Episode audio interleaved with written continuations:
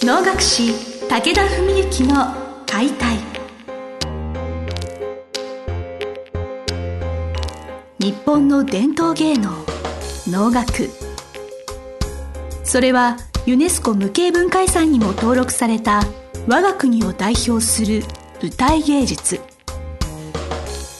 ポッドキャスト能楽師武田文幸の解体では関税流して方として数多くの対局を演じてきた能楽師武田文幸が600年以上の歴史を持つ能楽を優しく解説。能楽師として自らの経験とその思いを語ります。今週も始まりました。志を手紙にしたため皆さんの心へ届ける武田文幸の解体司会進行の小菅圭一です。文幸先生本日もよろしくお願いします。よろしくお願いします、えー、ちょっと文の会についてもっとたくさんお聞きしたいなっていう、まあ、私の周りからもそういう声が届いておりまして、はい、前の回でですねその、まあ、当日、まあ、その数体一丁っていうそういう演目の順番で当日が進行があるんだよってお話いただいたんですけれどそのメインディッシュであるところの定価についてやっぱちょっとここがっつりお話聞きたいなと思いまして、はい、はい、あのよろしいでしょうか？はい、まああのヒレステーキ 250g と確か前回言ったと思うんですが、じゃあそのあたりを。そうですね、はい、なんですかねやっぱその決めた経緯とかそういうこともお話しした方がいいんですか、ね、あの本当まさしくその通りで、はいまあ、そのいろんなまあお声があると思うんですねやっぱその初めての主催の会なので激しい5番ものっていうんですけど私も実はそんな詳しく分かってはいないんですけれどなんか暴れ回るような曲とか派手な曲とかを演じた方がいいのかっていうお声もあると思うんですよ、一一方において。でもあえて、まあ、その女物と言われて、まあ、上品な難解ですよねそういう定価というのをお選びになった経緯みたいなことはぜひ一度。なるほどなるほど。まあ、まず大前提的に言いますとこういうまあ個人主催の会、まあ、あの前々回にもお話したと思うんですけど、まあ、一つはやっぱ自身のね芸の研鑽のためにやるっていう要素はとっても強い中でまあうちの業界のこれいい部分でもあり、まあ、これから考えていかなきゃいけない部分両方言えると思うんですけどその自分がこう経験するためにこれをやんなきゃっていう、まあ、そういうお客さんを全く無視したような、え、選曲をしてしまう場合と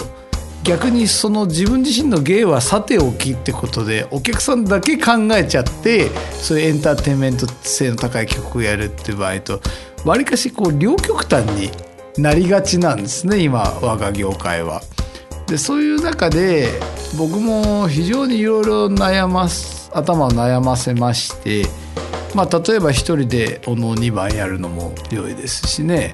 まあそれこそ前回お話もしたように狂言も入れるもよしいろいろ考えたんですけどそういう中でまあもうこれ考え始めたのは実は2年前から2年がかりで丸2年かけて計画を練ってきてるもんですから当初まあ幾人かの方にご意見を伺ったんですけどまあ3人の方にいただいた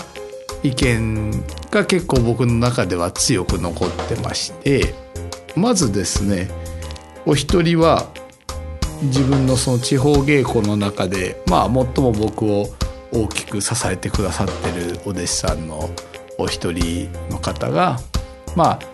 結局会英会も77年会とかもそういう魔法の会とかいろんな会を僕はみんなでやってる中であえて先生が、え、独立してご自身の会でお能をなさるというならばやっぱり弟子としては先生の「これぞ」っていう曲を拝見したいですと。えー、僕のこれを皆さん見てくださいっていう曲を拝見したいですねまあ非常にまあ奥ゆかしい、ね、ご婦人なのでそういうおっしゃり方されてうんなるほどと一個思ったわけですね。まあ、それはある意味で言うと要するにお客さんにだからまあ要するに迎合しすぎる必要はないんじゃないですかという意見だと思いますある意味では。でもう一方、まあ、10年来習ってくださってるお弟子さんがいらしてこの方はあの男性なんですけどまあピーク時は年間100番ぐらいお能を見てたという方でですねでまあやっぱりそういうどんなのが見たいですかねって言ったらまあ、その方はもう迷わず即答でズバンと言ってくれて「先生は3番目ものでしょ」ってもう言われたんですね。まあ、3番目ものっていうのは女の脳なんですけどね。で「なんでですか?」って言ったらまあ、これちょっと自分の番組だからまあ許されると思うんですけど、まあ、なんかすごい自分で言うの僭越なんですけどね。お話しください、はい、いやだって先生の世代で3番目ものやって金取れる役者ほとんどいないですよって言ってくれて。それは僕は金取れるかわからないですけど ただまあそのお弟子さんはまあそんだけねもう目が超えてねらっしゃる方そうですね今まで、まあ、1,000番はいかないかもしれないけど多分500番以上はねお能を見てこられてる中でそう思うらしいんですね。まあ、確かによく僕は説明で言うのは3番目ものはやっぱり演ずる側もそれから見るお客さん側も一番ある意味ではハードルが高いっていうかかなりの感性がないと捉えきれない場合が多いと思うんですよね。でも逆に言うと関税久夫さんイズムとかで考えるとその3番目ものこそが脳が脳として他の芸能にもう負けずにこう眼前と脳が脳として存在できる要のような曲でもあると言われるわけなんですね。そういうようなポジションのまあ扱いが3番目ものなんですけど、まあ、そんな風に言ってくれてでまあ見た目にあるいは音曲として音楽的にこう緩急があったり派手な切りのとかもし2番立てでそういうのやったらみんなやっぱりキリノが「あ面白かったね」って話になっちゃうじゃないですかって言われて狂言もねやっぱ狂言は分かりやすかったねって話になると思うんですよっていう意見があってまあそれはあの本当にですから前回のね放送でお話ししてた自分の番組作りにも大きな影響を与えてくださってであともう一方はこのね、えー、文幸会の運営を大きくこう携わってお世話してくださってる方からのお話で僕たちの知らない素人は何を見ても正直分かりませんと。初心者向きと言われたって初心者でも分かりませんと。だったらなんかすごいことやってほしいですねって。別に業界初なんていうことは無理かもしれないけど武田文幸こんなことやるのかみたいなことをやってほしいってまあこれ本当ねまたこういうのも番組で配信しちゃうとちょっと不謹慎なんですけども、まあ、そういうことを言ってもらって。でその辺掛け合わせて考えた時に、まあ、僕も「定価」なんていう曲はまあ50歳ぐらい早くて50前後ぐらいかなと思ってたんですけどまあこれもしかしてでも確かに48とか9とかねまあそういう年齢でもしさせてもらう可能性があるとするならまあ逆に今でもいいんじゃないかな。なぜっていうと今は師匠の野村史郎先生もご健在でまだ舞台上でお相手もいただけるし稽古もしていただけるしまあ、そういうレジェンド世代がですねまだご健在でいらっしゃる。それからまあ僕にその一番最初の今日のお一人目の方、ね、古いお弟子さんなんかはもう今80過ぎてられますから10年後に僕は定価って言ってもご覧いただける可能性はちょっとあんまり高くないかもしれない。とかそういうふうに考えた時に、まあ、焦るわけじゃなくてもしこれは先生とかご宗家とか、まあ、父ももちろんですけど伺ってみて、まあ、やってみなさいって後押ししていただけるんだったら、まあ、チャレンジしてみてもいいのかなと。そういうふうに思ってそれでまあ順々にお伺い立てたところまあ幸い皆さんやってみなさいというような後押しをいただいたんでまあじゃあまあちょっとチャレンジさせていただこうかなと。まあ、そんなような経緯なんですよね。はい。私も意外だなって最初思ったところが、はい、先生ご自身が3番目ものに関しては結構自信というとあれなんですがそのあれ俺はこれが実は得意なんだぜみたいなことも終わりなんですよね確か。いや別にそんなことは そんなことは。とてもとても恐れ多くて言えませんけどただ好きですよね。あなるほど。はい。なんだろうなだから肉体の鍛錬とかあるいは歌いの訓練とかそういうことは当然全ての演目において必要なんですけどそれだけでは多分見てても面白くないし成立しないしっていうのが3番目ものだと思ってるんですよ。だからやっぱり脳が総合芸術って言われるようにそういう芸術的要素とか、まあ、ある意味ではアートの世界かもしれないし逆に全く別の見方をするとある意味では精神世界、うん、まあ仏教的思想とかそういう部分もあるしその辺全部ひっくるめて掛け合わせて芸能に仕立て上げてるのが3番目ものだと思う。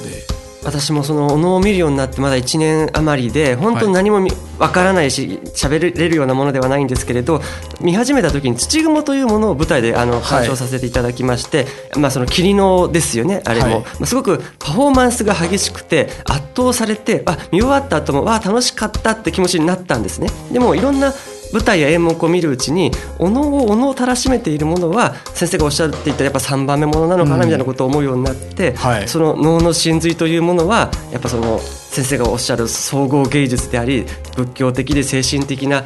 まあ、低下から皆さん感じ取っていただけるんじゃないかなって思いながら、あの1年ちょっとでねそこまで分かっちゃうのは相当小菅さんすごいですけど、はい。まあ、でもそうだと思いますね。まあ、あとはそういう曲の内容的なところをねちょっとだけお話ししておくとまああの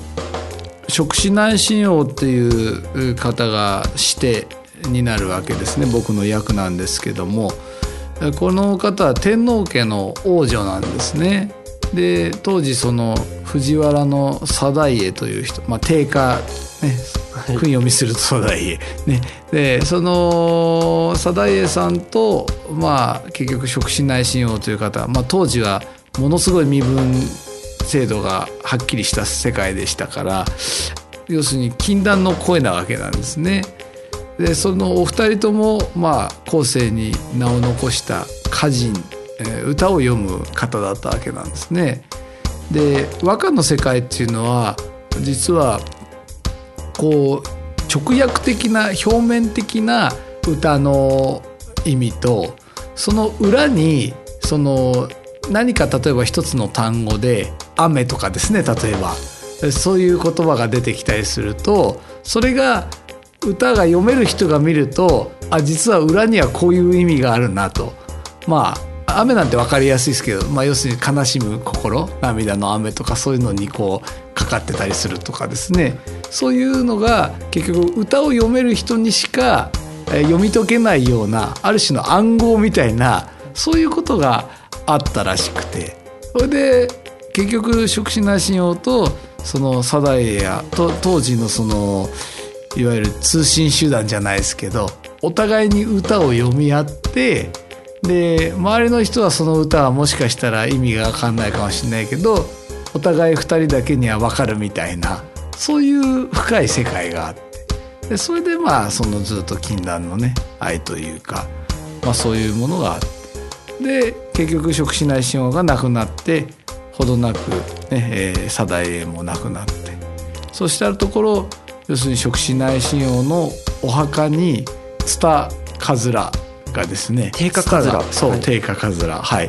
ツタとかねカズラそういうものが、えー、こう要するに這いまとってで人々がですねそれをまあ内親王のお墓ですからきれいにしなきゃというんで取るわけですよね。だけど一晩経つとまた這いまとわってるというそういう状況を繰り返してるわけなんです。で何のこっちゃって思ったら実はそのある人の夢に出てきてその定家の終身がそのかずらになってツタになってその要するに内親王のお墓に灰まとあっているだからこれはもう取っても仕方ないしもう取れないんですというような、まあ、そういうのがおのおのこう主題というか本題になってる曲なんですね。文学的ですし、はい。いまあ、いわゆるその男女のねその色恋の未練のようなお話にも多分にあるでしょうし、ええ。なんかいろんなところのメッセージもねなんか受け取ってみてい。ただきたいですよね。まあそうですね。最後にまあまとめで言っとくと、まあ、今言ったようなお話を舞してが里の女として出てくるんですけどこの人が実は内親王の幽霊なんですね。で定家は実は曲には出てこないんですけど、はい曲名でありながら。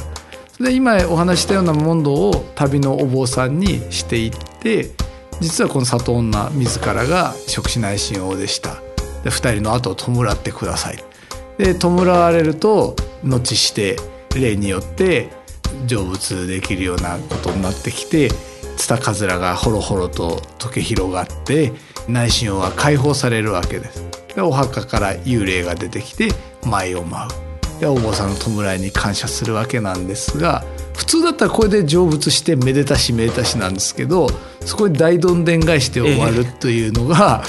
なんとその前を待った最後をまた内心を自らこのお墓に入ってってそのツタカズラがまた這いまとわって終わるというね。なんとも哲学的な終末を迎えるという。やっぱ縛られていたかったんですかね。そこはだからいろんな考え方がね、はい。できるわけなんですけど。まあご興味ある方はぜひい。ろいろ調べてみていただきたいと思いますあけど。の舞台に足をお運びされる前にこの回の話ももう一度お聞きいただいたりいろんな方に、ねあの、はい聞いていただいて楽しんでいただければなと思います、はい。あ先生今日はどうもありがとうございありました。がとうございました。本日の番組はいかがでしたか？番組では武田文幸への質問を受け付けております。ウェブ検索で「武田文幸」と入力し検索結果に出てくるオフィシャルウェブサイトにアクセス。その中のポッドキャストのバナーから質問フォームにご入力ください。ぜひ遊びに来てくださいね。